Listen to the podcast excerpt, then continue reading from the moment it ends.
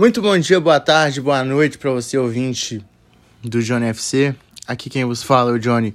Obviamente, sejam bem-vindos ao EP número 88 do nosso querido, amado, respeitado, tudo de bom que se imaginar do nosso podcast Johnny FC. Aquela chatice de sempre, segue a gente no Instagram, Johnny FC Podcast, dê sugestões de temas por lá e mande pros seus amigos e segue a gente no Spotify para que quando tiver um episódio novo apitar no seu celular, tá certo?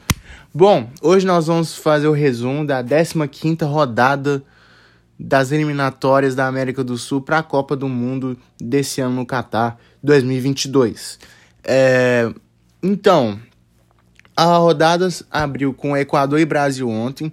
Eu acompanhei esse jogo e assim, velho, eu acho que era melhor nem ter visto porque o jogo foi uma merda. Assim, a seleção jogou nada. E também teve as lambanças do Wilmar Rondan, que era o tec... técnico, não, que era o juiz da partida. É, vamos lá. O Brasil abriu o placar com o Casimiro, um belo cruzamento do Coutinho na área. Sobrou para o Casimiro, deu um bololô lá na área e ele acabou fazendo gol. E, e o Félix Torres empatou para a equipe do Equador de cabeça Foda que o Tite colocou o Fred para marcar ele, o Casemiro não conseguiu alcançá-lo e fez o gol de cabeça, garantindo o empate. Porém, entretanto, todavia, o destaque do jogo foi o Wilmar Roldan, que assim teve quatro cartões vermelhos no jogo de ontem. O que, que aconteceu? É, o goleiro do Equador deu uma entrada assim muito feia no Matheus Cunha e ele foi expulso corretamente. No lance, no outro lance que já estava 1x0 para o Brasil, o Emerson Royal fez uma falta no jogador do Equador e ele acabou sendo expulso também. Acho que ele chutou bem naquela parte do homem que é. Não vou falar onde é, vocês já sabem. No outro lance, o Alisson deu um chute, deu um chute assim na bola e o jogador do Equador chegou na hora e bateu assim no ombro dele. Se jogou, marcou a falta e deu vermelho pro Alisson, sendo que tinha que ser amarelo no lance, tá bom? Não tô falando porque eu torço pro Brasil nem nada não, viu, gente? É porque realmente foi um lance para amarelo. O quarto lance foi que o Stupinhan cavou um pênalti em cima do Rafinha e o juiz marcou o pênalti, sendo que o que o, que o próprio Stupinhan pisou no pé do Rafinha e não Rafinha pisou no pé do, do Stupinhan. Ele olhou no VAR e desmarcou o pênalti. E no último minuto de jogo, não, aos 45 do segundo tempo, perdão, é, o Alisson chegou atrasado, chegou atrasado sim, inclusive o Alisson não foi bem na partida de ontem, na minha opinião.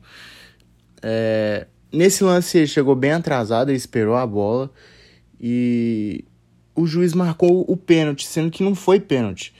Ele resvalou no jogador adversário e o juiz marcou o pênalti e deu o segundo cartão amarelo para ele. Olhou o VAR, voltou, tirou o, o amarelo do Alisson, que seria o seu segundo, e seria expulso. Ele já tinha dado vermelho pro Alisson, ou seja, o Alisson foi expulso duas vezes na mesma partida e não saiu. E uma arbitragem bizonha, péssima do Wilmar Roldan e o jogo terminou 1 a 1 é, Foi um ponto muito importante para a seleção equatoriana que está bem próximo da sua vaga ao Catar. Está a quatro pontos do Peru, que é o quarto colocado da colocação do da tabela. O Paraguai recebeu o Uruguai ontem e o Soares fez o gol da vitória.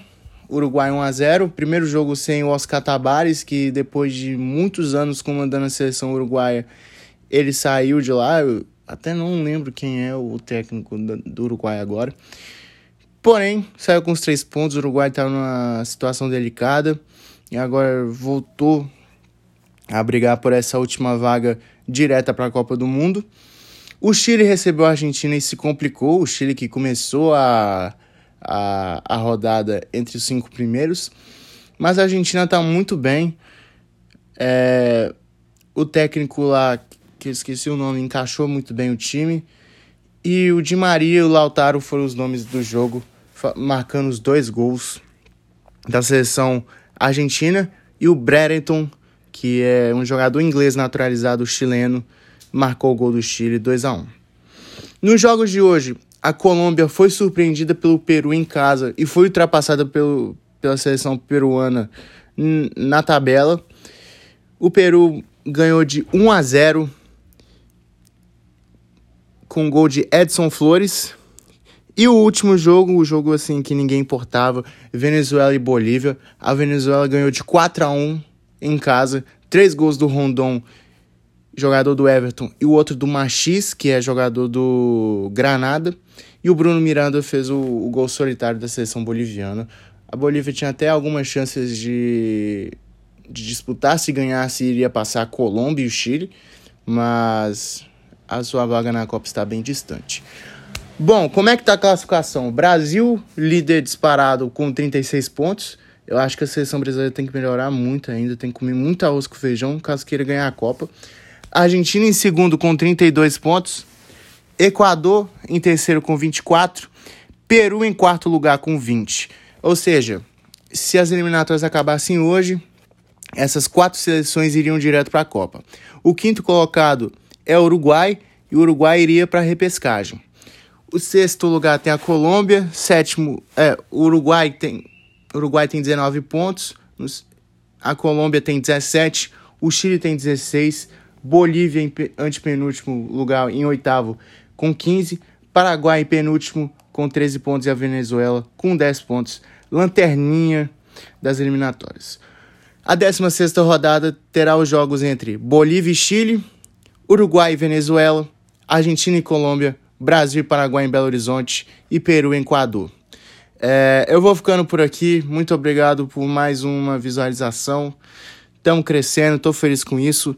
Segunda-feira, mais episódios para vocês, tá bom?